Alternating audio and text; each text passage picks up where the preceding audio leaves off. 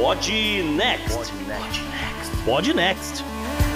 Fala galera, vamos pro episódio 108 do Pod Next. Um episódio que eu vou te, eu vou, vou dizer de uma vez. Eu, esse episódio tá acontecendo porque eu tô muito bravo, muito puto. Salve ouvintes do Podnext, salve JP, aqui é Gustavo Rebelo e eu tinha várias frases para hoje, mas eu, eu vou usar do, da música do Donald Glover mesmo. A América é, é isso aí.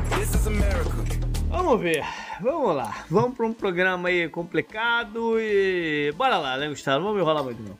É, não vai enrolar muito não, bora pro programa, JP. No Podnext dessa semana, a dor e indignação diante de mais uma chacina novamente no Texas. Nossos hosts colocaram para fora tudo aquilo que estão sentindo nesse momento nos Estados Unidos, trazem dados, propõem soluções e tentam ser otimistas. Aviso para as pessoas mais sensíveis: cuidado com o gatilho. No mais, a personagem da semana é do Peru e temos o retorno do Japanese Man.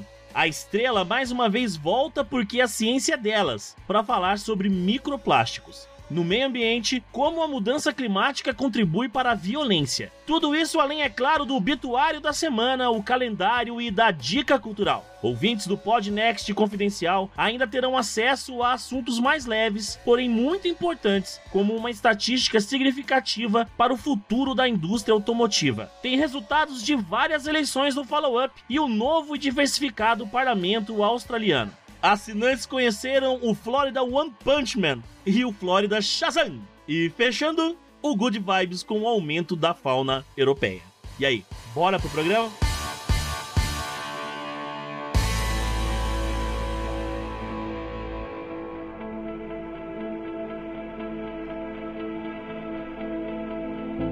Bom, o negócio é o seguinte: essa semana é, rolou mais um caso de chacina numa escola americana e eu vou dizer, dormir nas últimas noites tem sido bem complicado. Bem uhum. complicado porque o, o estágio de raiva que bate sobre mim nesse momento é enorme, enorme. Uhum. E é, a gente já fez um programa sobre números e políticas armamentísticas aqui dos Estados Unidos, que a gente já, já falou muito sobre isso, né? Muito sobre esse assunto, tocamos em vários pontos de por que, que as coisas acontecem, falamos sobre o lobby da indústria de armas, né? O quanto que isso é movimenta a economia americana, o uhum. quanto que esses caras botam de grana na mão dos políticos, do, dos dois lados, né, Gustavo? Isso é uma coisa importante de dizer. Político dos dois lados. Tem mais pro republicano? Tem, mas sai pros dois lados. Né? É só pra situar o ouvinte, né, JP? O episódio 52 do Podnext é exatamente que a gente gravou naquela época em decorrência de um tiroteio em Builder, no Colorado, né? 10 pessoas morreram, aquela coisa. É. Dessa vez foi mais um caso em escola é, primária, né, dos pequenininhos. E eu lembro que naquele é, episódio eu falei que, pô, o sentimento era um pouco de falta de esperança, porque se nada tinham feito quando houve a chacina na escola de Sandy Hook, que matou é. lá as crianças sem. Não, eu achava que não iam fazer nunca mais. Né? Porque se não fizer naquela ocasião, porra, qual outra que, que ia ser tão forte para gerar um, um espírito de mudança nisso, né? É mesmo Parkland, cara. Parkland, mesmo Parkland, Parkland não, não foi uma nada. perda de oportunidade inacreditável, né? Parkland foi uma perda porque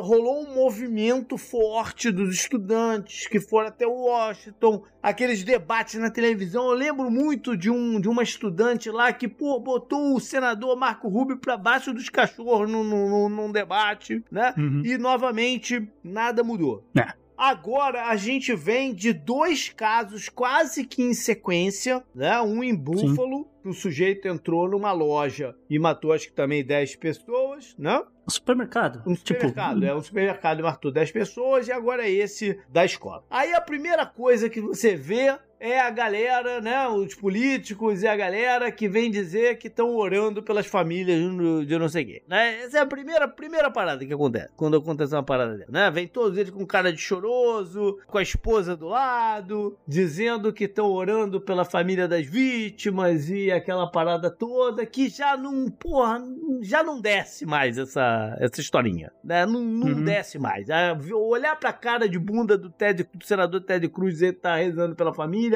não dá. não desce. Né? Então, o que, em que momento que a gente está agora? Estamos num momento de discussões, né? de, pô, de debates pô, de vida, de filosofia e de política, porque é, é mais uma nova oportunidade de mudança. Né? E para essa mudança acontecer, exige várias coisas. Exige um comprometimento de quem está no poder, né? E um comprometimento também de quem não está no poder, de quem é oposição. Não uhum. basta só quem está no poder querer fazer as coisas. Né? É. Tem que ser uma coisa a mais do que essa. Dito isso, os democratas que né, atualmente controlam o executivo e o legislativo tem que se posicionar de uma maneira mais clara. Né? Eles têm, têm que escolher candidatos agora para o. Eu não, eu não sei o quanto por cento já está definido de candidatos para o Congresso e, e para o Senado, não, não sei dizer, mas tem que escolher candidatos que se posicionem a favor de mudança nisso, né? não os que ficam em cima do muro e na hora não forçam o negócio.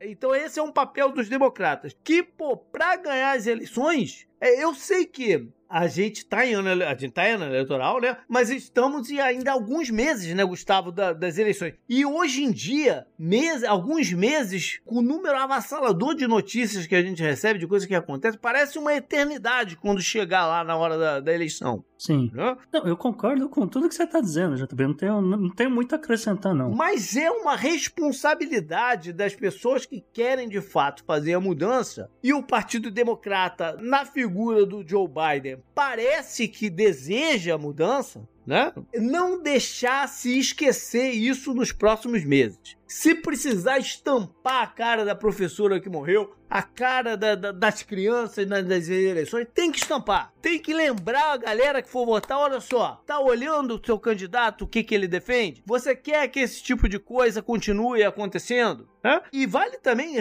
lembrar uma, um negócio: mulheres são um público-alvo para esse tipo de publicidade, né? Porque ela imagina o seu filho numa situação como essa. É um argumento muito forte. E na eleição do, do próprio Biden, que ele venceu o Trump, a demografia de mulheres de classe média branca que, que migraram do Trump para o Biden foi importante na virada da eleição. Essas mulheres parecem, nas últimas pesquisas, que estavam voltando a tendência de votar republicano. Então é uma oportunidade de falar aqui, é isso aqui que você quer? Não deixar só isso daí pro lado, não deixar o lobby de armas ser mais forte do que o, a mensagem, né, Gustavo? É, não, JP, você tem uh, uh, certa razão, realmente. São coisas que as pessoas vão decidir, né? É o que a gente fala, é uma, uma eleição você decide o que você quer para o seu país. Né? Eu acho que essa que é a grande mensagem, talvez. As pessoas, nos últimos meses, estão extremamente preocupadas com a economia. Uhum. Tá? É um ponto extremamente válido. Que é uma coisa que ajuda isso que eu tô falando de fazer as mulheres voltarem, porque elas estão. Elas que vão na, maioria, na maioria dos casos, das famílias, especialmente aqui no sul e no, no, no meio oeste, elas que vão no supermercado fazer compra estão vendo o quanto que tá complicado, né? Sim. E uh, justamente a gente tem batido na tecla né? o que, que o, o, governo pode apresentar para os próximos anos, né? Porque uh, nos últimos dois anos não avançou muita coisa nos Estados Unidos em, em, nenhum campo, né? E justamente existe aqui a possibilidade de se fazer um, uma campanha se de fato houver uma proposta de mudança. Porque até agora, né, a gente está gravando essa, na, na mesma semana que aconteceu essas coisas todas, e só para registro também, no dia seguinte à situação lá no, no Texas, né, no, em Uvalde, né, o Valve fica no lado sudoeste do estado, tem não é muito longe da fronteira, não é muito longe de San Antônio, mas no norte, em Richardson, Texas, um sujeito, né, de, de high school também, foi detido pela polícia com uma AK-47 nas costas no dia seguinte. A polícia trabalhou naquele dia, o que ela não trabalhou em Uvalve. Né? A gente também está gravando na mesma semana que o presidente Biden, por decreto, porque eles não conseguiram avançar absolutamente nada no Senado, um decreto para tentar mudar ou tentar fazer alguma coisa, tentar mostrar algum interesse em fazer alguma coisa com relação à violência policial. Uhum. O presidente Biden, o presidente Obama lembraram as pessoas do que aconteceu com o George Floyd há dois anos atrás, mais ou menos nessa época do ano, e passaram algumas medidas de leis que na prática não mudam porcaria nenhuma. É, você vai criar uma lista de diretório de policiais violentos, uma lista que vai ser federal, porque você não pode colocar cada estado para fazer uma lista para Uhum. você. Se o estado X falar, eu não vou fazer lista, então não vai ter lista. E aí isso vale para estado que é mais democrata, mais no meio termo ou mais é, republicano. Uhum. Se o estado falar, não vou fazer lista, não vou entregar nomes, não vou fazer porcaria nenhuma, não vai ter lista no- na mão do FBI. Se o outro estado quiser colaborar, talvez É. aconteça alguma coisa. Bom, vamos lembrar que na campanha para presidente, o Biden falou que não queria grandes reformas na polícia. Ele falou isso. Né? Sim, na, na, Ele na não queria nenhuma reforma no ponto de vista financeiro, de financiamento, de equipamento, armamento, salário de policiais, esse tipo de coisa. Não vai reformar nada, não vai mudar nada, mas a gente vai tornar a polícia menos violenta. Então, ele, ele diz que vai proibir, realmente no decreto está escrito isso, não pode mais enforcar a pessoa para fins de mobilização. Você tem que adotar outro tipo de mobilização, e aí já tem vídeo circulando por aí nas redes sociais. A galera policial tá indo pegando uma pessoa num restaurante, ele vai lá e dá um pilãozinho nela. Não posso enforcar, então vou lá, pego a pessoa, levanto, faço um pilão dela, subo em cima e sento em cima dela. Bom, não tô enforcando ela, mas, porra, a pessoa caiu, bateu com a cabeça. A gente, né, tá destacando aí o, o, One Punch Florida Man no, Não. no, no Florida Man Extra pros assinantes, né, JP? A gente fala, a, a- a gente espera uma mudança profunda com relação à possibilidade de punir policiais, seja removendo imunidade qualificada, seja ah, eliminando crimes, né? A gente tá aqui, a gente se posiciona há anos com relação à descriminalização de drogas e coisas assim, que a gente não considera como crime, e nada acontece, os- nada avança no Senado, tem, acho que tem quatro ou cinco eh, projetos de lei para descriminalizar maconha nesse dado momento, e não avança, não vai, não- Uhum. ninguém quer votar esses negócios, Não. né? Porque o, o- o próprio presidente Biden é contrário. Uhum. É, eu acho que essa, essa conversa de polícia vai longe, né? A gente até vai, vai tocar, de repente, mais algumas coisas aqui nesse programa ainda. É engraçado, você estava falando disso daí, estava me vindo na cabeça que no Brasil, simultaneamente, estão acontecendo vários, né, calamidades e chacinas também de violência policial nessa semana. É, mas, enfim, é, vamos voltar aqui ao, ao, ao tema do que acontece exatamente nos Estados Unidos. E eu acho Hum. que para a gente avançar e aí se chegar em políticas, eu acho que tem que, tem que se debater várias coisas. E Ok. tem, tem que trazer para o debate. Eu quero ver se vão trazer para o debate é, é, várias coisas, né? E eu acho que para início de conversa tem que se fazer. Porque se- quase sempre que acontece um negócio disso, é, tenta se colocar a responsabilidade no indivíduo que fez a coisa, Hum. né? Ou é um maluco, ou era um desesperado, se coloca a responsabilidade no, no indivíduo. Porém, você tem que começar a mudar esse foco. Porque não é, não é natural que aconteçam tantos casos como esse aqui nos Estados Unidos, enquanto não acontece nada em proporção nem, nem sequer perto em qualquer outro lugar do mundo.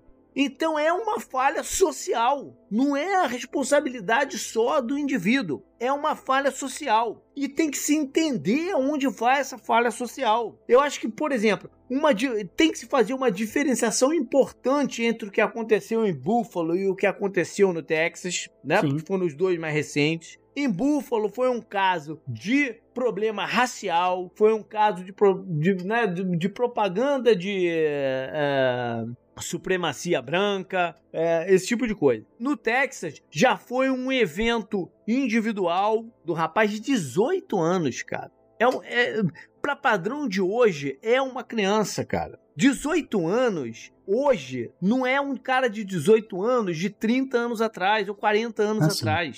Os tempos mudaram. E vamos. Você quer fazer o quê? Você quer destrinchar cada caso? o que, que você quer fazer agora, Destrinchar, eu só quero, eu só quero tentar marcar essa diferença, né? Marcar essa diferença porque o, tem que se entender os níveis de falha social da coisa. Ah, ótimo, né? ótimo. Então, tem tá que bom. se entender os níveis. Tem que se entender que essa história de supremacia branca tem que ser combatida de uma forma mais eficiente para se evitar esse tipo de caso, como alguns são, que é, que, que é desse gênero. Mas também tem que se entender o, o outro caso para ver qual é a melhor forma de agir, porque aí vão chegar a várias conclusões de forma diferente. Não há uma solução única para as coisas. Né? Isso. Vamos, vamos então levantar aqui essas falhas todas. Então, no caso de Nova York, né, o caso de Buffalo, Nova York é um estado que tem um recrudescimento muito grande com relação à obtenção de, de armas nos Estados Unidos. Uhum. Isso vale para qualquer tipo de arma, não só uh, rifles ou qualquer tipo de arma, vale para qualquer tipo de armamento. O estado de Nova York, JP, tem apenas uma pessoa para monitorar as redes sociais do estado inteiro, para identificar esses supremacistas brancos que estão planejando algum tipo de ataque. Uhum.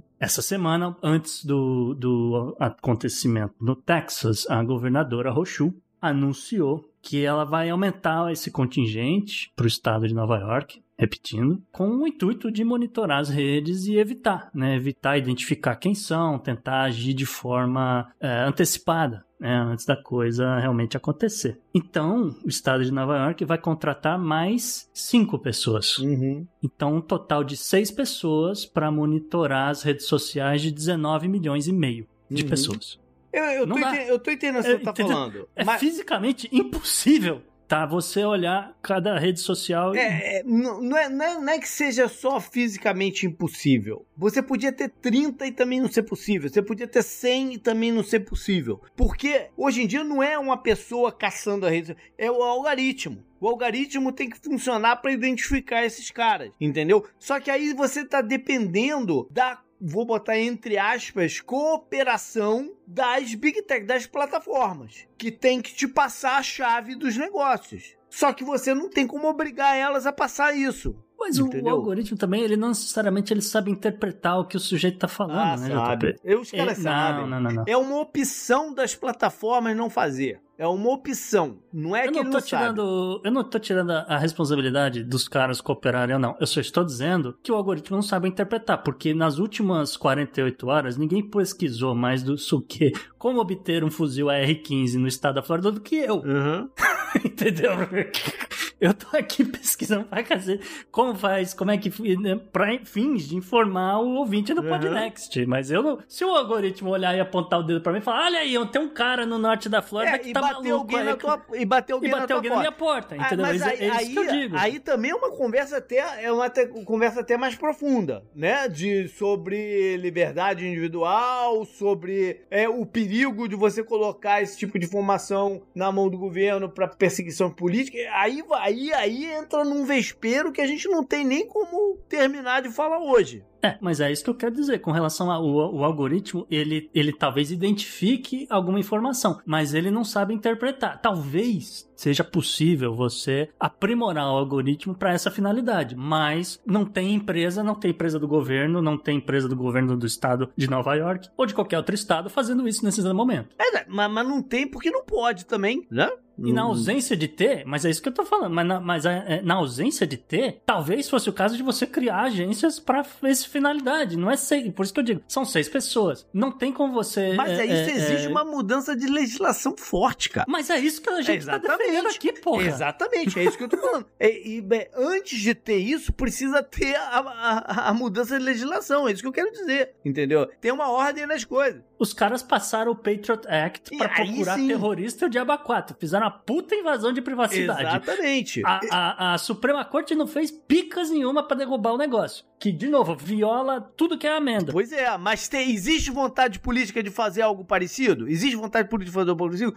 E outra, existe uma. A, aquele momento do Patriot Act, tava todo mundo apavorado, né? A população estava apavorada por, pelo que tinha acontecido no, no, no setembro 11, e você, eles conseguiram vender a ideia que é mais importante a segurança da nação do que exatamente o que você tá falando de bobagem no, no, no teu e-mail. Entendeu? Porra, mas você JP, consegue não tem, passar que, isso que, de que novo? é mais apavorante do que você mandar sua criança pra escola às nove da manhã e no final do dia ela tá morta, estatelada no chão, cacete? Eu entendo, mas os caras não vão, não vão passar essa, é, essa publicidade, é, essa coisa adiante. É esse que é o ponto, os caras não vão passar, então tem que trocar. Uma, uma das coisas tem que trocar quem tá na frente da parada, porque os caras, esse, essa galera, esse, o Ted Cruz, o Marco Rubio, essa galera não vai botar isso pra frente. A gente já sabe que esses caras não vão botar isso pra frente. Sabe o que é na loucura toda? Os, os democratas lembraram porque que eles votaram no John Manchin. Aí. Porque o John Manchin é o mais moderado, o mais em cima do muro dos senadores democratas e o cara que tem barrado praticamente toda reforma mais importante do governo Joe Biden. Mas a bandeira principal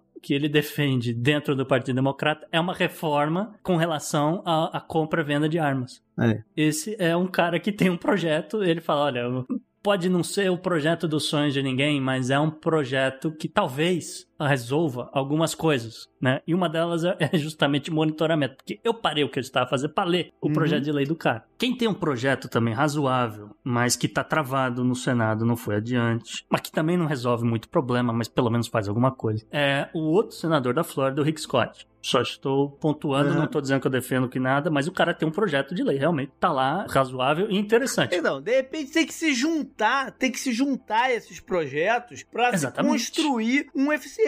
Um que, por exemplo, diga que não é razoável que alguém compre uma R15, como você pesquisou. Pra que que, os, que que o indivíduo precisa de uma R15, cara? Não, não tem, não há necessidade do, do sujeito, do cidadão, ter uma R15 na sua casa. Não há essa necessidade. Se não há necessidade, não tem que vender. Entendeu? Pro cara. Então tem que ser uma coisa profunda. Isso é uma coisa, vamos falar aqui com coisas que ninguém vai falar em nenhum outro podcast já também. Que é com relação à acessibilidade de arma. E por que, que é o AR-15? Por que, que é sempre o AR-15 ou sempre uma, uma K-47? T- t- Tudo bem, ela é simbólica, é armamento de guerra, aparece nos filmes, etc, etc. Mas ela também aparece nesse negócio porque ela é extremamente barata.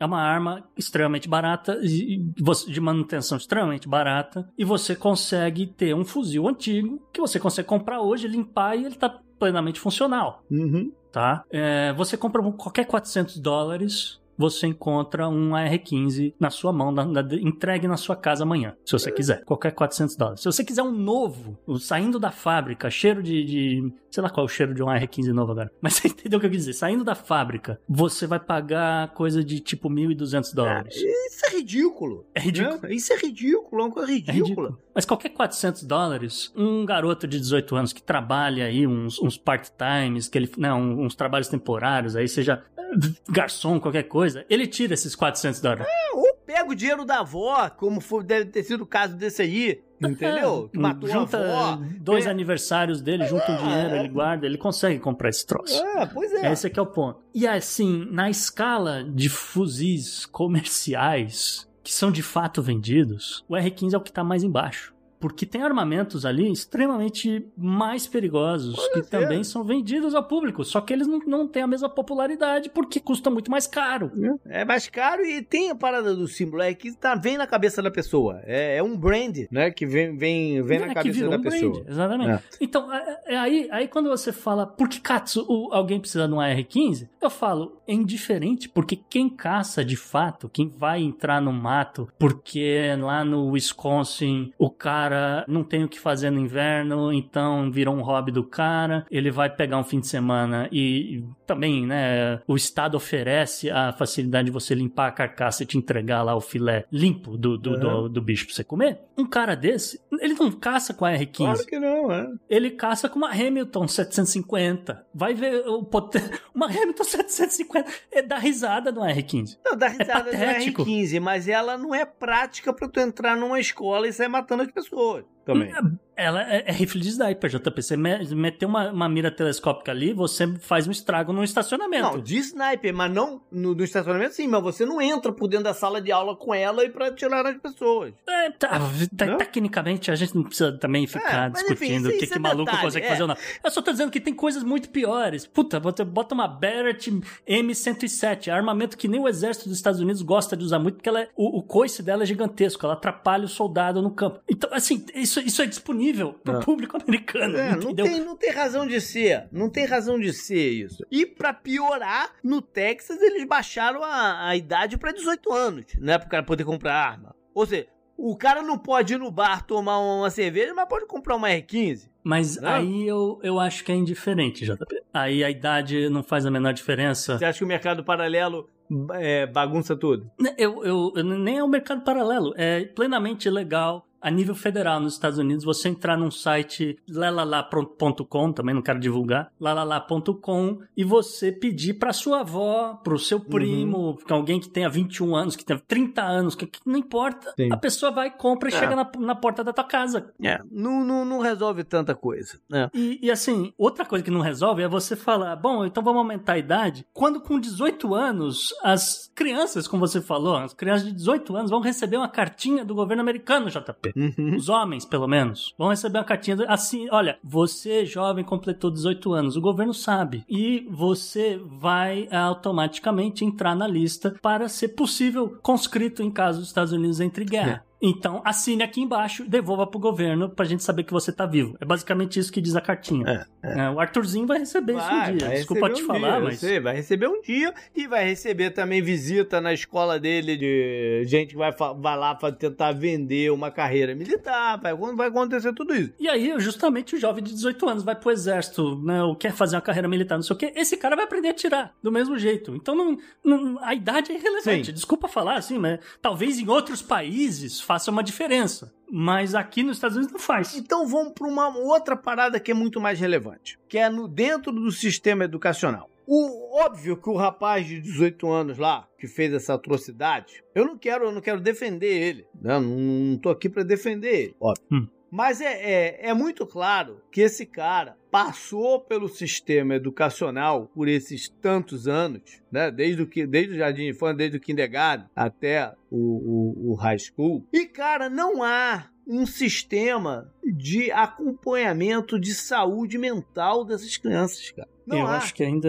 Né, não há. Porque haveria sinais, cara. Deveria haver sinais que, se houvesse uma, uma, uma intenção de se investir nisso com mais seriedade, pudesse ser descoberto com, com uma certa facilidade até, entendeu? Para ficar só no eu, o caso do garoto de 18 anos é mais complexo do que isso. Óbvio a que gente é depois também não tô querendo defender nada, só tô vamos, né, já que você é, citou, é, não, vamos aos não, fatos. agora eu tô falando de uma coisa mais genérica. Eu sei, eu, porque eu, pô, foi ele, mas poderia ter sido um outro, entendeu? Eu sei, mas assim, eu tô, tô colocando de lá. Você tem razão em que não existe nenhum tipo de acompanhamento psicológico dessas crianças. Não existe. Uh, e é incrível, é incrível que em pleno 2022 o sujeito ainda sofra bullying.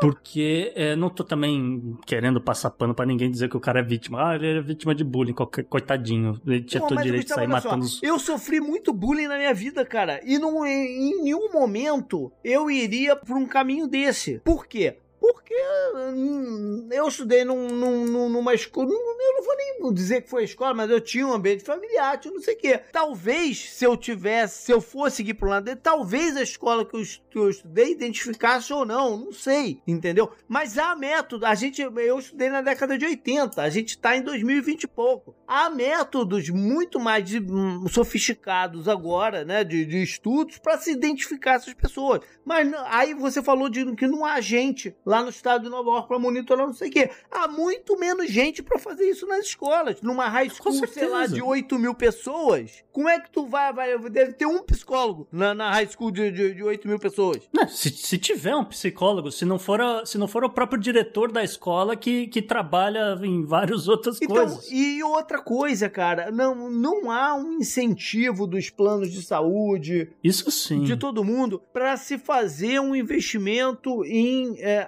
análise das pessoas, se gastar um tempo para estudar o comportamento das pessoas, ver se você tem um problema, não há nenhum incentivo de que a pessoa busque ajuda. Não há incentivo. Entendeu? Não, é, você, você tem razão aí com toda essa relação com essa coisa da saúde mental. E mesmo os, os dados que chegam pro Biro de Justiça, né? Que existe um Biro é, de Estatística do Departamento de Justiça, os caras não conseguem nem computar para poder justificar, né, que olha, é, existe um problema de saúde mental com esse tipo de pessoa, com esse tipo de coisa. E assim, vasculhando todos os relatórios dos últimos 10 anos do Biro, a única coisa que eu encontrei é que 10% dos casos de, de tiroteios em, em quantidade, em chacinas, né, como essa palavra é muito boa, em chacinas, porque é, é, complicado. O cara morre, né? O cara acaba cometendo suicídio no final ou, ou alguém acaba baleando o cara. É. E, assim, a galera que sobrevive, vamos dizer assim, ao, ao atentado, eventualmente acaba é, sendo preso e etc. É dessa galera, é, 10% realmente apresentou um caso de psicose. Esse realmente é um caso muito complicado de saúde mental. Agora, uhum. isso não quer dizer que as outras 90%, 90 das pessoas, fora os que morreram, não teriam uhum. outros mil problemas, né? Porque, como você falou, é, eu não fui por esse caminho porque eu tinha família, tal, não sei o quê. Esse garoto no Texas, ele era pobre, a mãe dele, ele tinha problemas com a mãe dele, que a mãe dele uhum. era unipre, assim, né, trabalhando que nem, nem, tudo que é horário que ela podia para poder prover pro garoto. É, ainda assim, ele vivia em condições extremamente pobres. Esse era um dos motivos também dele sofrer bullying, porque o cara, hum, você se veste como como uma pessoa né, que não tem muito dinheiro, não sei o que. De repente o garoto some da escola, ele para de, de frequentar as aulas e ninguém para pra, pra pô, vou falar com o garoto, né? Uhum. Vou ver o que, que tá acontecendo, vou, vou trazer ele de volta pra, pra aula, né? O garoto simplesmente ele abandonou o high school. E assim, ele tem 18 anos, ele tava perto de se formar. Por quê? Entendeu? Ninguém fez essa pergunta de, pô, o que será que tá acontecendo? E a gente vive num mundo, cara, que essas crianças recebem uma carga de pressão gigantesca na cabeça deles. Uma pressão gigantesca, cara, do que, que ela vai fazer na vida, de ser um vencedor, né? Esse, esse, esse termo aqui nos Estados Unidos é, é, é muito forte. E então, muito mal é, utilizado também. É, essas crianças precisam desse acompanhamento que não existe. Né? Precisam de um acompanhamento. A gente vive nesse tempo da mídia social, cara, que o moleque vê, a criança vê um moleque de 10 anos que já tá milionário com um canal de YouTube. É uma pressão imensa na cabeça deles, cara. Sim, é, ele joga videogame e tem 10 milhões de seguidores. É, acontece mesmo. E por que, que eu tô falando isso? Porque eu, eu queria juntar os dois assuntos. Porque uhum. eu falo, cara, você tem seis pessoas olhando rede social agora, vai ter, né, em Nova York. Mas, cara, quem tinha que estar olhando o que, que o filho tá colocando ou não na rede social são os pais. Exato, mas o pai não tem tempo. Então, Só que ele não tinha é... pai. O caso específico desse garoto é esse: o pai dele era ausente. Então, o que, que a gente deveria estar tá discutindo? Deveria estar tá discutindo uma melhor estrutura de reconhecimento de problemas mentais, não só da escola, mas, mas geral. A gente já devia estar tá discutindo programas de renda universal. A gente devia estar tá, tá discutindo uma série de outras coisas que só vão acontecer se tiver uma renovação dessa galera que tá aí, cara. Eu não aguento mais olhar olhar pra cara do Ted Cruz, cara. Eu te juro, eu não aguento mais. Eu não aguento mais olhar pra cara do Marco Rubio. Tô pegando esses dois só como símbolo, mas vale pra, pra, pra maior parte. E aí a gente tem o caso específico do governador do Texas, hum. o senhor Abbott. Greg Abbott. Hum, Greg Abbott. Né? Que está indo agora na próxima eleição concorrendo para o seu terceiro mandato. Um cara que pode não ter influência nenhuma, mas foi decisivo para diminuir a idade para 18 anos de compra de arma. O Greg Abbott, uma das grandes campanhas dele, uh, talvez na primeira reeleição, salvo engano, era o, o Open Carry, é o porte de arma ostensivo. Isso, e comemorou pô, efusivamente quando isso passou. Que é você, né, que é você poder poder andar com uma arma na cintura, porque geralmente um ou outro, não é todo estado, mas você tem permits, né? É. Você tem as licenças para uh, eh, você ter o porte oculto de arma. Uhum. Então, você pode ter uma arma no seu casaco, as, dependendo do estado, você pode ter uma arma no, no porta-luva do, Sim, do mas seu carro. de uma licença específica para isso. São, são, várias licenças diferentes. Vai variar de cada estado. Não existe uma, uma licença universal federalizada. Uhum. Né? Começa por aí. É. E uh, no caso do Texas, o Texas tornou o primeiro estado aí, depois de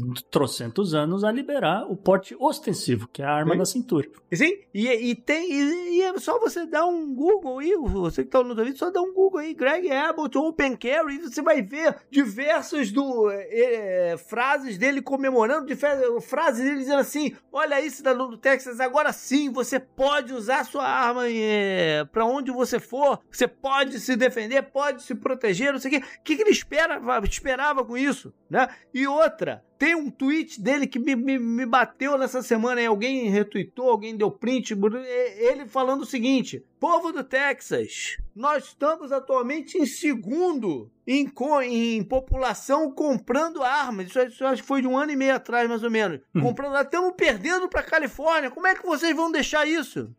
Ou seja, é o primeiro Lamentável, cara, é o primeiro cara que tem que entrar nessa renovação aí de gente que eu tô falando. Sabe o que, que é pior, JP? Que essa coisa do open carry, né, essa ideia de você andar com arma na cintura, ela estimula realmente as pessoas a comprarem mais armas, certo? Aham. Porque você quer ser o cowboy, né? É um- você quer usar pra N motivos. É Tem outra, N tu tá vendo todo, todo mundo em volta de você com a arma na cintura, tu vai falar caceta, Você- né? é, exato, você tem essa pressão social pra ter um também na cintura. Você quer aparecer pras, né, pra- pras menininhas, tem essa coisa também. Você quer mostrar que você tá armada e pra nenhum cretino te abordar no estacionamento porque você trabalha até 11 da noite. Esse tipo de coisa também. Então existe essa estímulo às pessoas a terem arma na cintura, certo? E, e, né, diante da quantidade de tiroteios, né, porque a gente não precisa enumerar mais, né, Uhum. é, são, mas assim, são, é coisa de 20 por ano, né,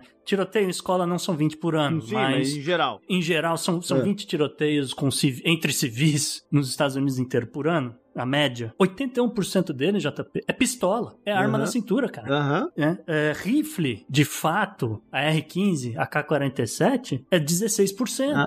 tá? Não, ah, não tô falando isso pra defender o rifle, né? Mas... É o cara do trânsito, por exemplo, que. que É o cara do que, trânsito, que tomou exatamente. uma fechada ficou puto por tá, a arma tá ali, ele puxa tiro. Se a arma não tivesse ali, ele não ia fazer isso. Né? É, Phoenix, Arizona. É. É. isso aí. Pois é. Agora, também não quero. Não, a gente não pode achar que ó, todos os problemas estão no Texas, só, é só lá que tem. Não, não, não. Não, eu, eu, não, eu não. acho que eu falei isso aqui, ó, pouco tempo, acho que foi em janeiro que eu passei uns dias lá no Tennessee. E Hum. em todos os restaurantes que eu entrei tem uma placa. Por favor, não entre armado. Hum.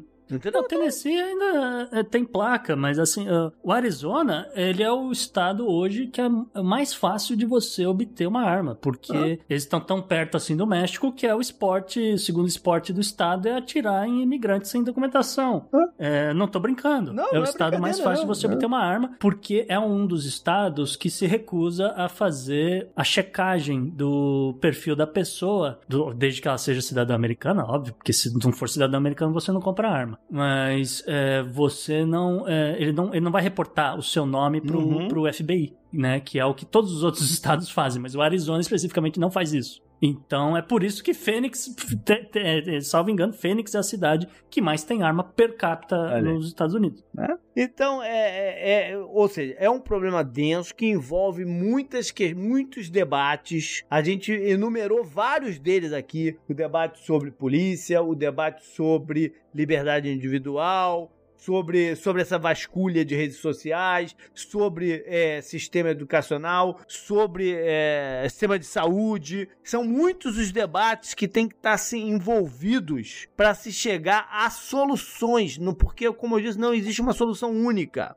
Há Não, soluções para que tem. os Estados Unidos não continue a ser, basicamente, o único país do mundo que acontece essa maluquice. E diga de passagem, né, né, né, Gustavo? O, o Canadá tá indo por um caminho parecido. Né? Hoje, hoje a gente teve notícias so- sobre essa. O Canadá que, pô, é- é- era sinônimo do local da galera gente boa e da galera, né? Do, os Estados Unidos que não deu certo. O pessoal falava isso. Então, o, o- o Canadá tá indo pro mesmo caminho. Ou seja, essas conversas têm que acontecer e, ao mesmo tempo, os eleitores têm sua responsabilidade de estar olhando em quem vão votar e o que, que as pessoas que vão votar defendem. Eu só quero encerrar com mais alguns números. A gente tá estouradaço de Sim. tempo. Mas eu quero passar essas informações para as pessoas. A gente falou sobre sinais que as pessoas apresentam ao longo da vida que não são identificadas. N tipo de sinais que é assim, ela tem algum problema, você deveria falar com ela, né? O comportamento dela tá meio estranho. Você deveria falar com ela. 56, esse, esse é confirmado porque você entrevista as pessoas que conviviam com uma pessoa que eventualmente vai cometer aí os homicídios, tá? As chacinas, que seja. 56% delas apresentaram algum tipo de comportamento extremamente fora da curva do padrão delas. Então, uhum. o garoto aqui, ele tinha mil problemas com a mãe, ele foi morar com a avó, ele tinha mil problemas com a avó, até que ele deu um tiro nela, inclusive. Uhum. É, então, ele é mais um aqui para essa lista aqui de 56, ou seja, mais da metade tem algum problema. E ninguém tá monitorando isso aí, hum? tá? Número um. Caso de menores de 18 anos, como a gente falou, 80% das armas, seja rifle, seja pistola, seja qualquer coisa, foram obtidas na casa dessas pessoas. Elas não, não necessariamente compraram. Então, ela okay. pegou sem o pai né, saberem. De novo, a gente entra nessa questão de lares quebrados, lares uhum. que as uhum. pessoas não estão fazendo nada, não estão monitorando o que seus filhos estão fazendo, o que eles estão fazendo online. Eles também não vão monitorar se se naquele dia eles fecharam ou não o cofre, uhum. né? para colocar onde eles guardam a arma. Então tem aí um problema de responsabilidade muito grande que as pessoas que têm arma precisam ter e, de novo, não estão tendo há muito tempo nesse país. Quero terminar também lembrando as pessoas de algumas coisas aqui com relação às medidas esdrúxulas que acabaram de fato passando uhum. né, para tentar aumentar a segurança, vamos dizer, das escolas, principalmente. Né? Então, é, uma delas, na década de 90 ainda, foi a criação da chamada Zonas Livres de Arma. Né? Então, você não pode ter uma arma né, desde que você esteja uh, naquele perímetro ali perto da escola, certo? Só que isso não se aplica à pessoa que tem o porte oculto de arma, JP. Hum. Então, em 25 estados, 25, essa é metade do país, ninguém tá nem aí se você tem o permit. Tá, você tá ali na escola, tá tudo certo, você tem a licença, tá tudo certo. Isso vale para não só estados republicanos, tá? Isso uhum. vale para vários estados democratas, Illinois, Michigan, Rhode Island e assim por diante. Então, aqui na lista, Pensilvânia também tá na uhum. lista. A Flórida. A gente tem que falar da Flórida.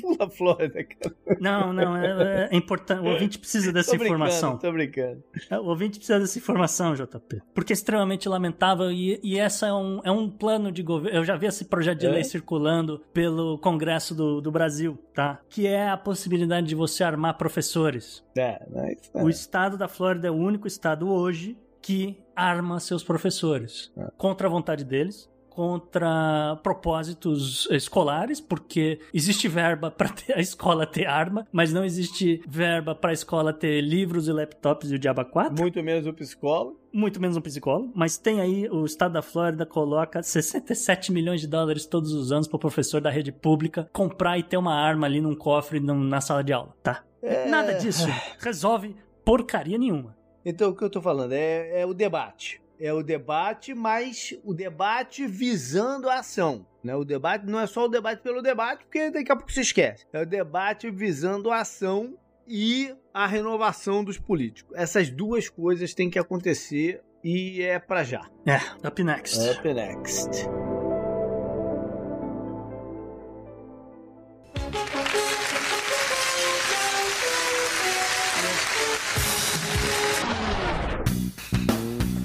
Personagem da semana vem do Peru. É um assunto que a gente já tocou, mas hoje vamos expandir aqui. Quase um follow-up, né, JP? Personagem da semana fica por conta de Alessandra Herrera, nova ministra da Exploração Mineral do Peru. Ela foi nomeada essa semana pelo presidente Pedro Castilho com o intuito de substituir o ex-ministro Carlos Palácio, que falhou em negociar com os manifestantes nativos da região de Las Bambas, que a gente destacou no programa passado, estavam bloqueando acesso à mina da empresa chinesa lá. Né? A mudança parece que já está dando resultado, viu, JP? Parece. Ainda não se resolveu a situação. Mas, segundo o líder da comunidade indígena de Fuerabamba, o Edson Vargas, houveram progressos com, vamos dizer, em direção a uma solução né? Que já é muito melhor do que estava rolando nas semanas anteriores, né? O tom é bem mais conciliador aqui por parte dos Fuerabamba. Como a gente, só para lembrar, né? O ouvinte que às vezes perdeu o programa da semana passada, essa comunidade, ela foi deslocada, ela concordou em ser deslocada da região onde eles habitavam aí desde da história da tribo deles, para dar lugar à construção da mina chinesa em Las Bambas, que hoje responde por 2% da oferta global de cobre do mundo. E que estavam levando um calote dos chineses, não era essa história? É, bom, eles diziam que estavam levando calote, né, JP? Aquela coisa também. O preço do cobre deu uma disparada, a gente não sabe aí se os caras estão querendo um algo mais aí, é. né? Tá, tá difícil para todo mundo, tá difícil pro Podnext, a gente pede pra galera assinar por causa disso também, mas enfim. Se juntaram, né, só pra lembrar a galera, se juntaram aos Fuerabamba outros tribos nativas, então os, os Huancuiri e outras quatro comunidades entraram lá, bloquearam o negócio, né, formaram ali uma frente unida e impediram o acesso à mina, né? O Peru é o segundo maior produtor mundial de cobre e, né, como a gente falou, essa mina é gigantesca, importantíssima para o país. Ela, inclusive, o funcionamento dela aumenta o PIB do país em 1%, cara. É, é tipo, é, é, é muita coisa. É muita, muita coisa. coisa mesmo. A suspensão das operações em Las Bambas é uma questão importante para o governo Castilho, né? Uma vez que entre as, as grandes promessas dele de campanha estava ju justamente uma redistribuição da riqueza mineral do país, né? Esse pagamento desses royalties que a gente citou. Uhum. E isso impulsionou aí o apoio maciço dessas comunidades, dessas regiões que geralmente não votam. Motivou a galera a comparecer para votar, né? Exatamente. Até, como a gente falou, as conversas avançaram, mas até agora, né, dia da gravação, ainda não resolveram. Então fica aí cenas dos próximos capítulos, tá certo? Up next. Up next.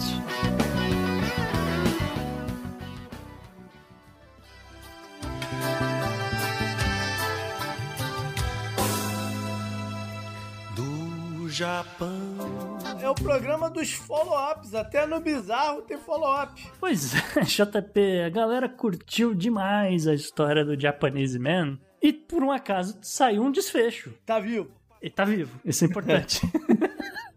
Uh, mas, né, só para lembrar as pessoas que né, um rapaz de 24 anos desapareceu depois que o governo depositou cerca de 1 milhão e 800 mil reais em, na sua conta, no que corresponderia a um auxílio de Covid para a comunidade de Abu, Uhum. Abu, que tem 3.372 habitantes no Japão. E aí vem a novidade, né? Que segundo o, a polícia, o Japanese Man usou a maior parte do dinheiro para realizar apostas de cassino online, Eita. JP. Por isso que sumiu. A gente achava que era Bitcoin, que era cripto, mas não, cara. Pois é, o cara, o cara não era. Não, não é que o cara era meio porra louca mesmo. Ah, entrou dinheiro, por que não jogar no cassino? É, a sorte está sorrindo pra mim, né? Puta merda. Mas olha só, o Japanese Man foi preso de alguns dias atrás da gravação desse programa, com ordem, né, mandato de uh, suspeita de fraude eletrônica, uh, segundo a polícia da província de Yamaguchi. A polícia se recusou a dizer quanto do dinheiro ele realmente usou para apostar lá nos cassinos online, Apesar de que eles falaram que não, eles usaram, ele usou a maior parte do dinheiro, por isso que realmente sumiu da conta. Ainda né? joga mal, perdeu tudo, né? Provavelmente, né? O advogado do, do Japanese Man disse à emissora japonesa TBS News que uh, todo o dinheiro transferido foi usado em cassinos online no exterior. E, e, o advogado também disse que seu cliente está desempregado e está arrependido do que ele fez e ele espera devolver o dinheiro em algumas prestações assim que ele arrumar emprego. Como assim, cara? O cara vai devolver um milhão e oitocentos, que eu desempregado vai devolver um milhão e oitocentos em prestações? Vai pagar o resto da vida, né? É isso que ele quis dizer. Ah, as próximas gerações dele. Geração não, as próximas encarnações. Né? É, tem isso. As autoridades da cidade ainda estão investigando, né, como que essa transferência foi realizada de forma, né, completamente equivocada e foi parar dinheiro na conta de uma pessoa em vez de for parar no banco e justamente desencadeou aí a revolta dos moradores. Eu ainda aposto no copy paste. Ah, eu acho que o cara usou o filtro do Excel errado, cara, ele zoou o negócio todo da planilha, entendeu?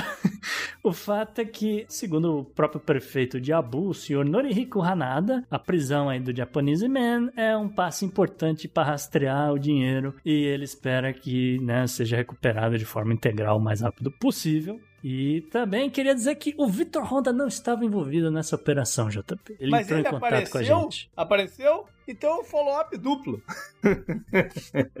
ele soltou até um programa novo lá no, no podcast dele, o No Japão Podcast. Recomendadíssimo, diga-se de passagem para pra galera. Up next. Up next.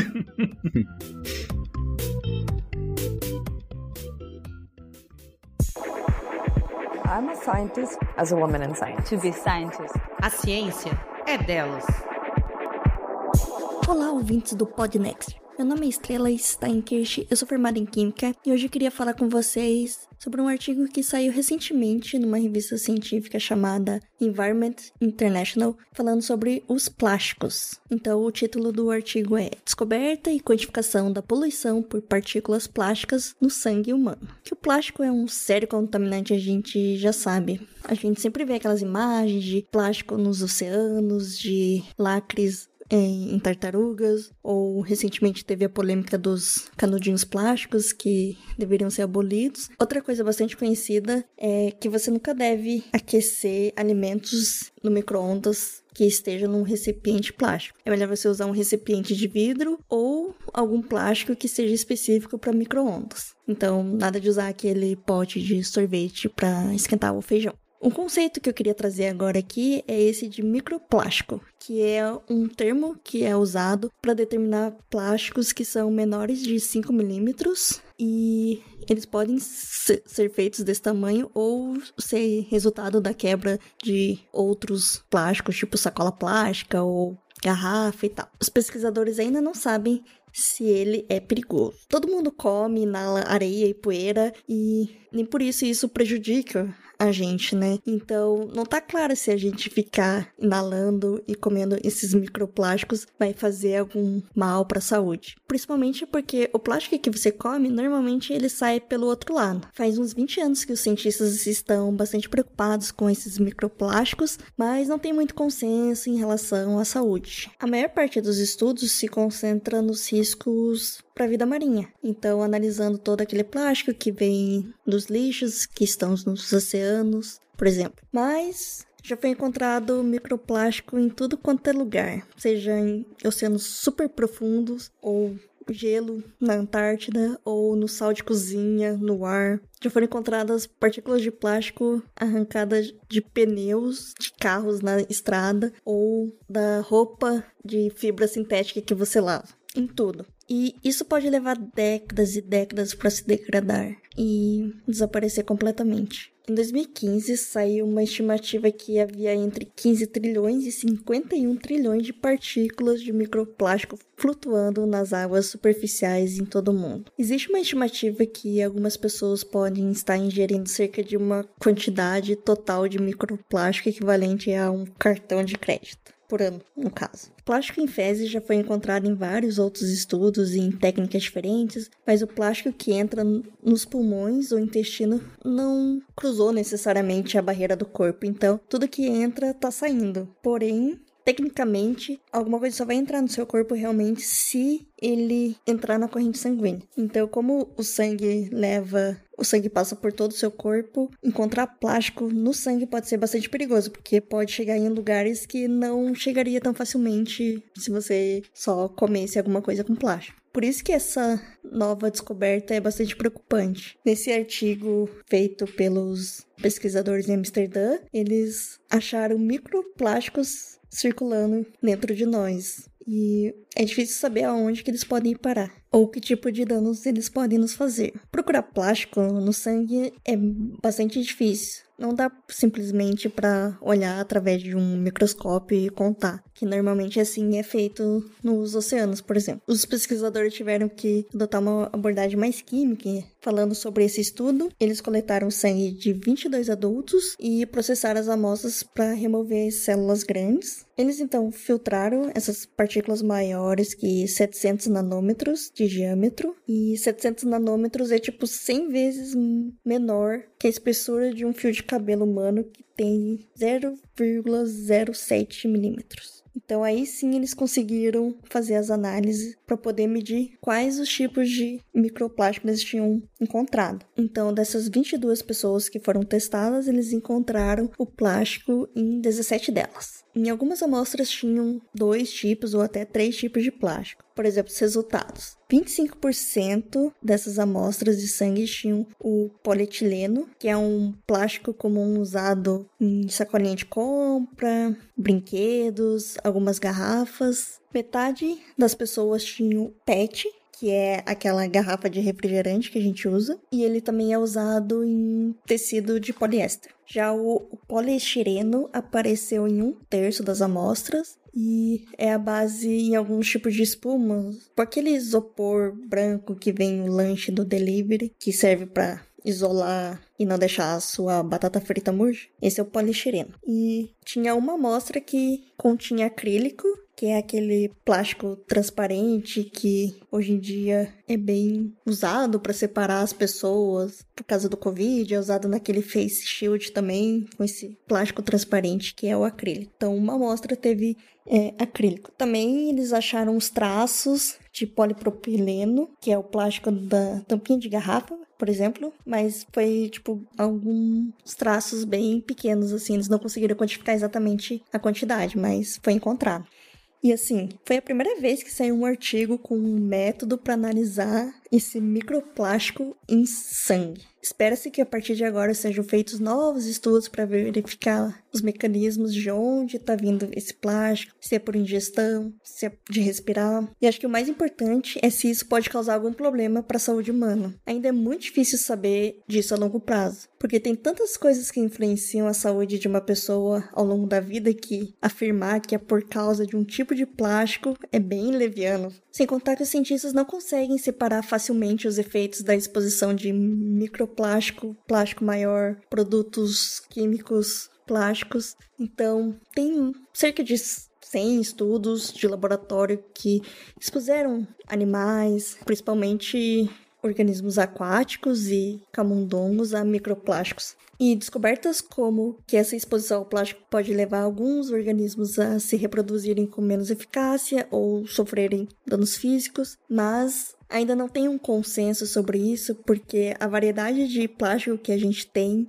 e a quantidade não bate muito bem com esses estudos, então eles são um bom início de caminho ainda, mas não dá para afirmar que com certeza a gente vai ter problema físico por causa do microplástico. Tem um estudo, por exemplo, é, em camundongos alimentados com grandes quantidades de microplástico que apresentaram uma inflamação no intestino delgado. E outros dois tiveram uma contagem de espermatozoide reduzida, menos filhotes, em comparação com camundongos que não tiveram nenhum tipo de exposição. Enfim, é preciso que mais estudos sejam feitos para tentar achar alguma correlação da exposição dessas substâncias em humanos e do risco associado a tal exposição para determinar se realmente essas partículas de plástico são um risco para a saúde pública. Já temos algumas movimentações em direção a isso. No ano passado, o Conselho de Controle de Recursos Hídricos do Estado da Califórnia, uma filial da Agência de Proteção Ambiental do Estado, se tornou a primeira autoridade reguladora do mundo a anunciar que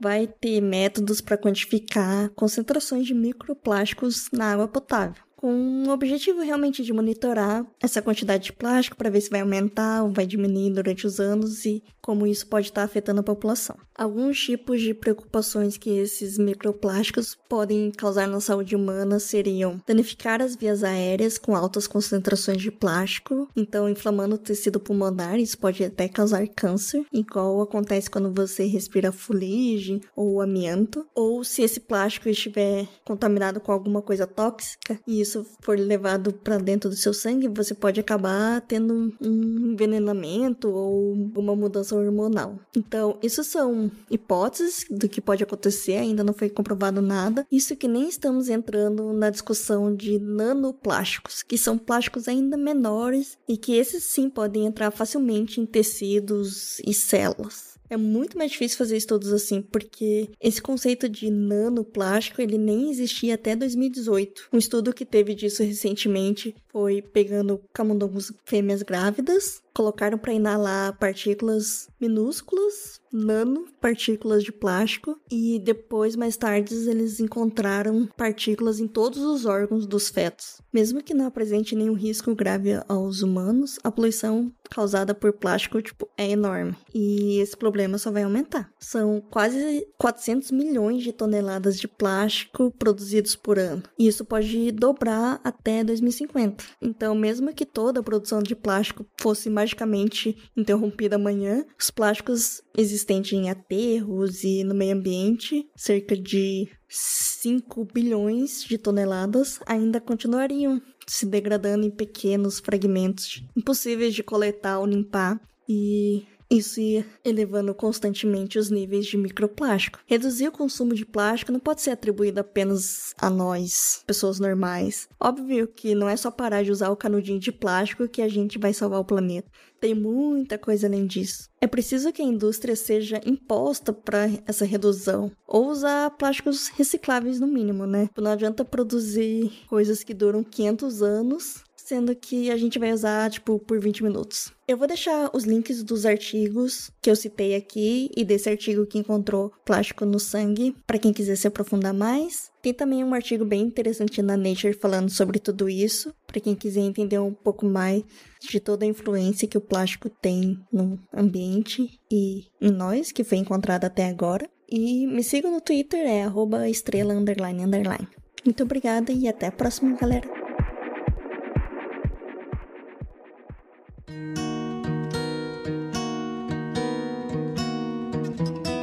E JP no obituário dessa semana tem estrela de Hollywood se despedindo. Pois é, fomos pegos de surpresa nessa manhã, não, no começo da tarde, com a notícia do falecimento do Ray Liotta, Uhum. que é um ator interessante, né? Mas enfim, ele morreu no dia 26 de maio, aos 67 anos, aparentemente dormindo lá Uhum. na República Dominicana, onde ele estava filmando, né? Tava, tava atuando num novo filme.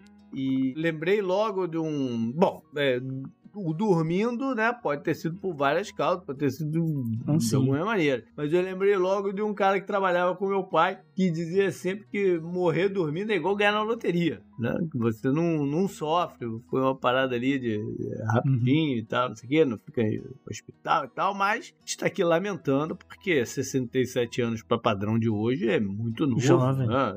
Eu achei também. Ele estava em atividade. É, e como eu dizia, é um ator interessante que teve um momento que parecia que ia até se tornar uma estrela e tal, e depois ele ficou mais nos papéis de, de coadjuvante e tal. O grande filme, assim, marcante da carreira dele é o do Scorsese, o de mafiosos, o Goodfellas. Me, me, tá me faltando agora o termo em portu, o nome em português de Goodfellas. É. Ele tem vários papéis. Ele, ele fez vários filmes, alguns péssimos, e- mas assim, ele, ele tem uma atuação marcante. Se os filmes não, não são tanto marcantes assim, não quer dizer que é culpa dele, porque o ator tá lá cumprindo o que tá no, no script, mas ele, ele participa de Sin City, a, a Dame to Kill For, né, que foi a sequência mais ou menos do, do primeiro Sin City. Ele tá no filme do Hannibal, que foi o último filme dessa série do Silêncio dos Inocentes, né? É, mas não, não é como principal, é comum, né? O Sim, sim, coadjuvante e tal. e tal. Em É, não- Goodfellas, que eu acabei de ver aqui, é, é, os bons companheiros, Bons ali companheiros, sim é. ele tinha um papel de, de destaque, né? Junto com o, no mesmo patamar, Robert De Niro, Joe Pesci e parada. Eu sempre quis ser gangster quando eu crescesse, acho que é uma das frases que ele fala,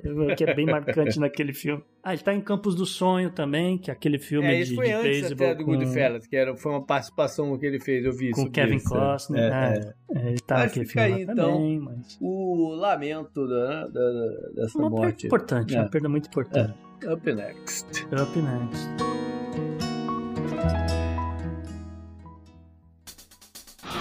Pela união dos seus poderes, eu sou o Capitão Planeta! E armamentos é também assunto para meio ambiente. Pois é, né? Às vezes as pessoas, JP, não se dão conta, mas existe influência do aumento da temperatura do planeta para exacerbar os- esses crimes violentos, essas coisas que a gente vê acontecendo, né? No caso aqui nos Estados Unidos, que é o tema dessa semana. Mas existem estudos sérios, eu escolhi um aqui para destacar, né? Um estudo do Daniel Semenza, ele que é criminologista e professor da Universidade de Rutgers, no campus de Camden. E ele há anos estuda essa relação entre crimes violentos e disparidades de saúde ligados à mudança climática. Né? Inclusive, alguns estudos lá em 2011 né, o cara já destacava relações entre as mudanças climáticas né, e como elas se tornariam, aspas para o professor estudioso pesquisador aqui, como elas se tornaria uma das principais forças que impulsionarão o crime à medida que o século avançar. Uhum. Uma análise mais recente da violência armada em Chicago, por exemplo, que ele fez, resultou em dados aqui uh, ligando o aumento da temperatura média na cidade associando a um aumento de 33% dos tiroteios. O impacto das mudanças climáticas na violência pode ter graves implicações no, nos Estados Unidos. Porque uhum. Estados Unidos, a gente já falou aqui diversas vezes, tem pelo menos 330 milhões de armas legais em circulação. Isso, uhum. Esse número não inclui armas ilegais, não catalogadas, podem ter entrado no país por N maneiras, ou pode ser armas uhum. fabricadas por pessoas nos Estados Unidos, que existe esse comércio também. Pensei que você ia falar das impressoras 3D. Não, é pior do que isso, é mais idiota ainda. Você consegue importar um pedaço de um fuzil Hakim do Egito e complementar o fuzil com, sei lá, o cano de uma R15 Entendi. ou coisas assim que você consegue comprar nos Estados Unidos. Aí pronto, fazer, um, você fazer um... uma arma Frankenstein. É, uma arma Frankenstein igual a galera monta computador, então uhum. é mais ou menos a mesma coisa. Só que você faz isso com fuzil. E obviamente o fuzil Hakim do Egito é muito mais perigoso do uhum. que um AR-15. Então, por isso que as pessoas fazem essa, essa idiotice. Ou não, sei lá, às vezes o cara é, é. colecionador, não, também não pode ficar julgando todo mundo. Mas o fato é que a violência armada, JP, ela tende a se concentrar né, em áreas mais desfavorecidas, uhum. uh, onde as pessoas estão interagindo, né, aquela coisa, e acabam se envolvendo em conflitos por coisas idiotas, né? Como a gente citou lá na, na pauta principal, uma discussão para estacionar num, num shopping. Uhum. Né? E essas né, demonstrações de desrespeito, problemas interpessoais que acontece, né, tanto com amigos e familiares, tem levado uh, as pessoas a ficarem muito mais frustradas, a ficarem com muito mais raiva quando tá quente. Quando tá quente do lado de fora. Enerva a pessoa aí, nesse sentido você tá falando? Deixa a pessoa mais agitada, mais enervada. Eu tava achando que a relação tava no. no disso tudo, tava no, no, aumento, por exemplo, de uma escassez. Entendeu? Que foi deixar as pessoas mais tensas e mais predispostas a lutar. É, uma coisa até mais primordial, não, é mais, né? mais é mais biológico, é mais primordial, é, exato, mais, mais primitivo. É mais primitivo. Porque, olha só, geralmente essas comunidades mais pobres no, no norte dos Estados Unidos, essa galera não tem ar-condicionado nas casas. Não, é, é. Porque não justifica, né? É. No verão, a temperatura esquenta muito, esquenta para 25 graus, 26 Só graus. Não, Europa também. Europa também. Europa também. Eu andei no trem na Inglaterra que não tinha ar-condicionado, não, mano. É? Sim, não, mas o que eu tô dizendo é que assim, é, nos Estados Unidos é, é comum as pessoas ah. associarem vários prédios terem ar-condicionado, mas geralmente esses lugares mais, mais antigos ou no norte, geralmente elas não têm coisa, porque realmente 25 graus você abre a janela, acabou. Tem calefação, precisa ter calefação. Calefação é outra é. parada. Né? Você pode ter uma lareira, pode ter um, um aquecedor elétrico, tem, tem outras mil maneiras, mas geralmente ar-condicionado não tem tá? Uhum. E aí, né, aquela coisa, você tem pessoas irritadas porque tá muito mais calor do que geralmente elas estão acostumadas. Você coloca uma quantidade gigantesca de armas e pronto, você tem uma mistura extremamente perigosa nesse caldeirão todo. Inclusive,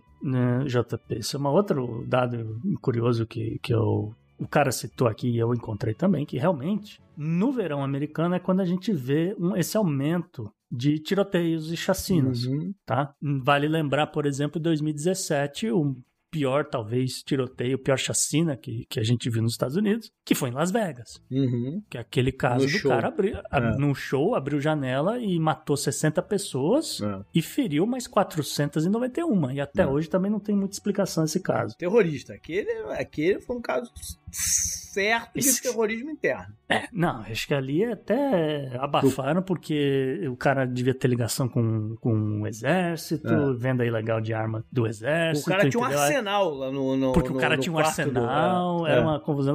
Esse é o popular sigilo de 100 anos, a gente nunca vai saber.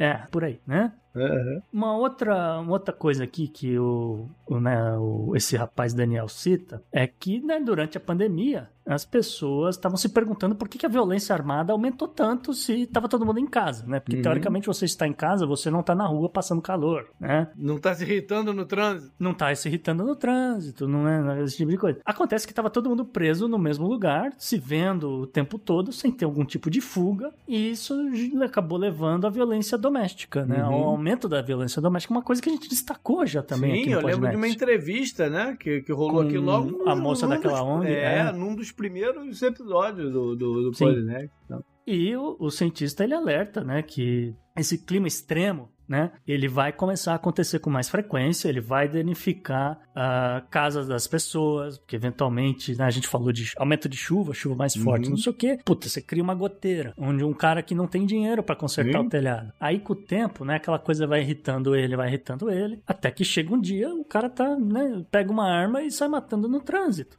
Né? Eu achei curioso esses dados todos. Tem um bocado de coisa aqui que ele diz, mas é- é- ele fala, cara, é, é- é direto, né? Acontecendo com essas comunidades que já não são muito favorecidas, né? Quando você trata de. de você leva em consideração né, essa coisa do clima, essa coisa da problemas eh, socioeconômicos, a coisa da segregação racial, altas taxas de violência, né, dependendo de onde essa galera mora. Enfim, são inúmeras variáveis dessa equação toda, né, Uhum. que leva a uma violência eh, nos Estados Unidos que acaba sendo né, essa coisa multifatorial. E aí, quando estoura, vira notícia no mundo inteiro. E é como você falou, né, JP? é, falta de monitoramento, falta de acompanhamento psicológico, assim por diante, também aparece aqui, né? Up next. up next.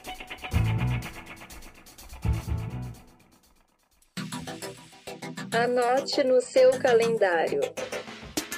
E JP, o que, que você traz na agenda da semana, agenda do passado? É, primeiro dizer que quando o programa for pro ar, a gente vai estar comemorando aqui o, nos Estados Unidos o Memorial Day. É um, um dos feriados aqui americanos. Dia do churrasco, É o né? dia de churrasco, de viajar, né? Se homenageia as pessoas que faleceram lutando em guerras pela liberdade né, individual, liberdade do país, as coisas todas. Trazendo para uma coisa mais concreta, normalmente é um período que marca um, um- um aumento, o ver- início do verão, né? Viagens mesmo, falei de viagem, viagens das pessoas, pessoas rodando mais de carro e aumento da gasolina. Só que se aumentar Hum. mais a gasolina do que tá aqui, maluco, lascou-se, né? Se isso aqui gerar mais aumento da gasolina ainda, pô, essa semana, no, no outro dia eu falei que bateu quanto o meu tanque, agora passou de 80 já. Esse falou que tinha passado de 80. É, passou de 80, tá aumentando. Hoje eu bati o olho lá no posto, já tá maior ainda. Caraca, se se Memorial É, Day não, servir pra aumentar é. ainda mais, aí as coisas. Vamos lá, e dia primeiro não tem eleições assim no, no seu sentido mais, né? Que a gente mais conhece, mas no dia primeiro de junho vai ter um referendo interessante na Dinamarca, em que o povo da Dinamarca vai poder votar se quer tirar do acordo deles com a União Europeia a cláusula de sair fora de comprometimento armado dentro da comunidade europeia. Hum. Deixa eu explicar isso aqui um pouquinho melhor. Eles vão dizer sim ou não. Sim, se querem tirar essa cláusula, porque é confuso até o sistema de eleição. Se querem tirar, o sim se quer tirar a cláusula e não se quer manter a cláusula, que dá a opção da Dinamarca falar não, eu quero, não, não quero fazer parte do compromisso de ajuda militar dentro da não estamos falando de OTAN, estamos falando de comunidade europeia. Por exemplo, se a comunidade europeia um dia resolver fazer um exército un- unificado, Hum. Entendeu? E aí cada país tiver que mandar tantas pessoas, não sei o que, né? Eles podem dizer não, não quero. Entendeu? Só que é curioso que é, uma, é um momento, né, em que a gente está vendo países querendo se integrar mais nessa rede. Vou falar rede de proteção, vão ter muitos anos no, no Big Brother, mas enfim, o caso de Finlândia e Suécia, especificamente querendo entrar na, na OTAN e vão, vão entrar, né? A Dinamarca tendo uma opção de ir num caminho oposto aí. Mas, é, de novo, é só a cláusula, não quer dizer que eles estariam saindo agora. Hum. Curioso ver. E no- pelo que eu vi, a tendência é que eles é, retirem a cláusula. Eles querem que a Dinamarca seja de fato, esteja dentro de um comprometimento aí mais sério militar. Enfim. Eu, foi, eu achei só curioso o momento da falou de Dinamarca, acabei lembrando, né? Nessa pesquisa toda que eu fiz para hoje, nem deu tempo de citar tudo, a gente vai guardar esses dados, mas estava olhando dados de homicídios por países, e obviamente a Dinamarca tem uma Uhum. taxa de homicídio extremamente baixa. Mas aí eu fui Uhum. ver, JP, a Uhum. Dinamarca não inclui dados da Groenlândia. Apesar de, né, teve aquela confusão do Trump querer comprar a Groenlândia, é, aí a Dinamarca falou, não, isso aqui é Estado soberano da, da Dinamarca, não vamos vender, que tê. Mas na hora de, de fazer estatística, eles separam os, os dados da Groenlândia, porque a Groenlândia tem a taxa de homicídio equivalente, igualzinha à dos Estados Unidos, né? Moram 18 pessoas na Groenlândia, né? Se um, um é. matar o outro, já, já, já deixou uma, uma taxa Pois é, enorme. mas, mas de qualquer forma os caras, não, não, não, é separado as coisas. Mas eu achei curioso isso daí. Beleza, vamos lá para a parte histórica então. Começar dia 31 de maio, o ano é 1929. Foi quando o Henry Ford, né, que fez, montou a Ford Motors, fez um acordo com um acordo comercial com a União Soviética. A gente está falando de 29, a gente está falando de pós-Primeira Guerra. Os Estados Unidos, como um todo, ainda não tinha é, relações diplomáticas com a União Soviética, né? um certo medo de, de comunismo avançar nos lugares e tal. E o Henry Ford falou: não, isso é um mercado a ser explorado e foi lá e abriu as portas para negociações de outras empresas do, do, mundo ocidental com a União Soviética. Ele foi um pioneiro nessa parada. E até o Stalin. Ele admirava o, o Henry Ford, diga-se de passagem. E o, o, Ford, então, emprestou, não sei se é o termo, mas os termos do acordo foram o seguinte: ele ia ajudar a implementar uma, uma fábrica de automóveis na União Soviética, né? Dando a tecnologia, dando o, o know-how e tal. A União Soviética tinha muito poucos veículos em 1929, mas muito poucos veículos motores, né? Então é, essa fábrica ia dar uma alavancada nisso. Até ela foi montada na região lá da Novgorod, e em contrapartida, a União Soviética ia comprar peças e equipamentos, não o carro, o carro inteiro, mas a, a partes, né, que eles não conseguiam ainda fabricar e tal, da, da, da Ford, que somariam em nove anos, somariam um montante de 30 milhões de dólares. Que para 1929 era dinheiro que não acabava ah, mais. Né? 30 milhões de dólares. É, é o 44, era, era 44 muita... bilhões da Elon Musk comprando Twitter. É. Pode ser. Não Pode fiz a ser, conta, era mas... muito dinheiro. É.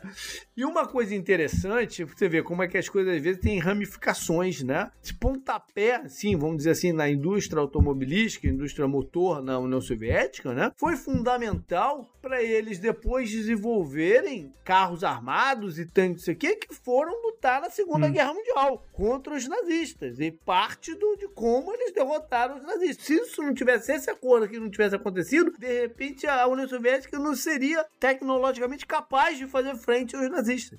Coisa interessante. Dia 1 de junho de 2008, rolou um incêndio, um incêndio brabo, na Universal Studios da Califórnia, hum. de Hollywood. O incêndio começou na atração do King Kong que eles tinham lá. Porque um cara de manutenção tava com, acho que era um maçarico, alguma coisa assim, esquentando o asfalto para fazer alguma parada lá, né, de, de, de, manutenção e tal. E não se certificou que a parada tinha esfriado o suficiente, aí pegou fogo na atração e tomou para dentro do, dos estúdios e da parte administrativa da, da, da, Universal Studios e não teve dano humano, né? Não, não, não morreu ninguém e tal, não sei o quê. Mas o fogo pegou no acervo musical da Universal Studios. E avalia-se que se perdeu registros, os registros masters, de pelo menos 120 mil músicas. De 120 mil a 175. Essa é a avaliação que foi feita num processo que foi movido depois contra a Universal Studios por artistas e por espólios, né, de outros artistas, porque grande parte do acervo foi perdido, foi de, de músicas de Chuck Berry, é, Ella Fitzgerald,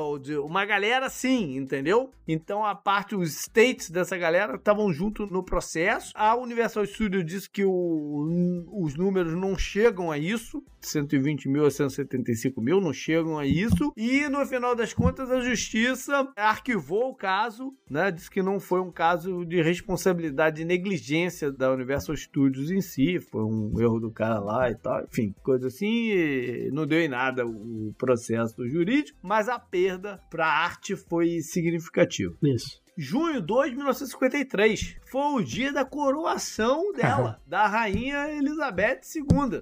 Hum. E por que, que eu trouxe aqui isso? Porque a gente está vendo, né? tá, é, o estado de saúde dela não parece estar bom, Uhum. né? E, cara, eu acho que é um. é, a gente tá vendo a confusão aí já se armando de sucessão e tal, É, né? a galera tá tentando matar ela que vai também. Eu acho que tem um exagero da mídia. Tem uma, pode ter uma galera tentando matar. É, o fato, o fato é que ela já tá chegando numa idade já, não. É. Mas, eu, pra mim, cara, é hora de. Eu acho que seria muito bom encerrar essa É. história toda com ela. Não ter sucessão nenhuma. Acaba essa, essa palhaçada toda, acaba esse circo, né? Vamos, vamos, são outros tempos, cara. É, ela, pra mim, é a última de um Ela- tempo aí. Entendeu? Já, já não é mais Ela tempo é disso. simbólico pra caralho. já não, já não me interessa. Não me interessa em nada se o rei da Inglaterra vai ser o Charles ou o William. Nada, nada, nada. Não, não me interessa em nada uma porra dessa. JP Breaking News. O Guinness Book reconheceu o senhor Juan Vicente Pérez Mora, da Venezuela. Ele que tem Olha. 113 anos, fez aniversário hoje, dia da gravação. Ele é o homem mais velho do mundo. Aí. Ele é um Tá agricultor, não mora na Venezuela, tem 11 filhos, 41 netos, 18 bisnetos, o que me diz que os netos estão um pouco devagar, e 12 tataranetos. e na entrevista aqui que eu tô lendo, segundo aí o nosso amigo Juan Vicente Pérez, o segredo da longevidade é trabalhar muito, descansar nos feriados, dormir cedo e beber cachaça todo dia. Tá certo. Beber cachaça todo dia, o Brasil já obriga a gente, né? a beber. Mas, mas todo- mas não acho que todo mundo vai, vai, vai viver tanto assim, porque acho que a galera não vai conseguir se aposentar. É outra parada. Mas enfim, fica aí o registro JP. Up next.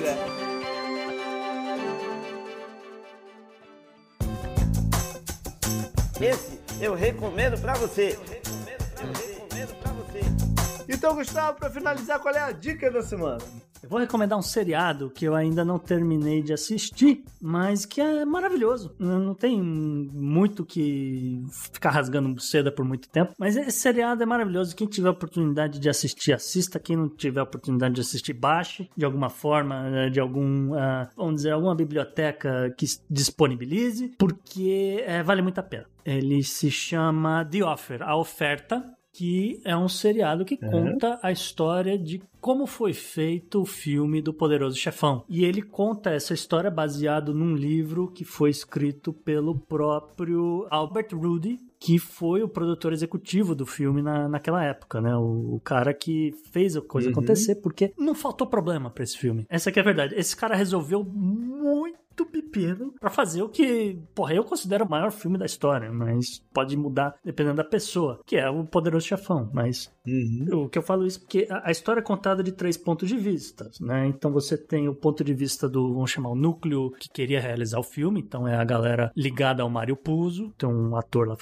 escritor, justamente, mas tá presente no filme, né? Então tem ele, tem um ator fazendo Coppola que tá igual, idêntico ao Coppola, e é justamente o núcleo mais perto do, do cara que faz o, o Albert Rudy, que é o Matthew Goody, mas eu já falo dele depois. Aí você tem o núcleo da máfia italiana, que queria barrar o filme de qualquer forma, que é baseado no Joe Colombo, que realmente é um mafioso que existia na época e mandava e desmandava em, em Nova York. Acho que o Gotti já tava Acho preso que sim, nessa é, época. é- né? é Sei mais o, o Joe Colombo. E tem o núcleo da produção da Paramount, né? Que é o- Uhum. A galera que botava dinheiro no negócio, que falando, ah, você vai chamar... E que devia estar com Você vai fazer esse fazer filme, então? Ah, então você tem que chamar fulano. Você tem que chamar a ciclana. Aí os caras, não, o Coppola não quer esses caras. O Coppola quer o outro lá, o Coppola quer não sei o quê. Enfim, e as coisas vão acontecendo. É uma galera que sofre pressão de sindicato, sofre pressão do Frank Sinatra. Enfim, é bem bacana. O elenco é incrível, o elenco desse filme, que é como eu falei, tem o, o Matthew Good, né? Matthew Good, se as pessoas não se lembram, ele fez Kingsman, ele fez um monte de comédia romântica, ele também é coadjuvante naquele filme da O Jogo da Imitação, e enfim, ele tá aí encabeçando, ele fez Watchmen, né? Ele tá aí encabeçando um papel importante num, num seriado que acho que é extremamente importante também. Tem o Colin Hanks, que é filho do Tom Hanks, tá aí também num papel pela primeira vez aí tendo a oportunidade de brilhar um pouco. Até então ele só fez uma ponta em King Kong, assim, um filme que acho que a galera vai se lembrar um pouco mais. Tem um rapaz também tá aparecendo um pouco mais agora em Hollywood, que é o Giovanni Ribisi, que faz o John Colombo. É, Giovanni Ribisi é das antigas, cara. É, bom, assim, ele tem vários filmes. Eu tô destacando ele pro ouvinte mais jovem porque ele tem contrato para fazer a, uhum. o Avatar do, do John Cameron até o 5, entendeu? Ele tá, tá, daqui até o 5. O que, que vai sair antes, do Avatar 5 ou o último livro ah, do Game tá of Thrones? É, Fechando o elenco, né, você tem a Juno Tempo. Juno Tempo tá também maravilhosa, não tem que falar muito dela. Ela carrega uma parte importante desse seriado nas costas como ela também faz em, em Ted Laço, entendeu? Ela é maravilhosa. Enfim, é um baita seriado, baita história, baseado no livro do, do Albert Rude. Não acho que é tão faixa branca né, que a galera fala, que passa pano com as coisas. Tem lá uns podres da, da, da Paramount que começa a aparecer. Tem uma, uns podres da máfia também. E o stream é onde? É na própria Paramount? Paramount Plus. Mas como eu falei, tá em todos os lugares você encontra ah. por aí nessa internet de meu Deus. Maravilha. Beleza. Foi esse então o programa. Um programa que era para tirar aqui do peito algumas paradas e vamos ver. Vamos ter, vamos e na contramão do que eu falei, vamos ter alguma esperança aí é. de alguma coisa. Então, galera, mande suas críticas, sugestões, feedback desse programa. É um desses programas que eu vou pedir feedback. E pode ser por e-mail, pro contato arroba podnext.com. Pode trocar ideia também nas redes sociais. O meu direto no Twitter é o JP Underline Miguel, mas também tem o Gustavo no arroba Gu Underline Rebel. E o Podnext você segue no Twitter ou no Instagram, no arroba Podnext. Beleza, até semana que vem. Valeu, galera. Um abraço. Espero que tempos melhores apareçam por aí pra gente, porque tá difícil.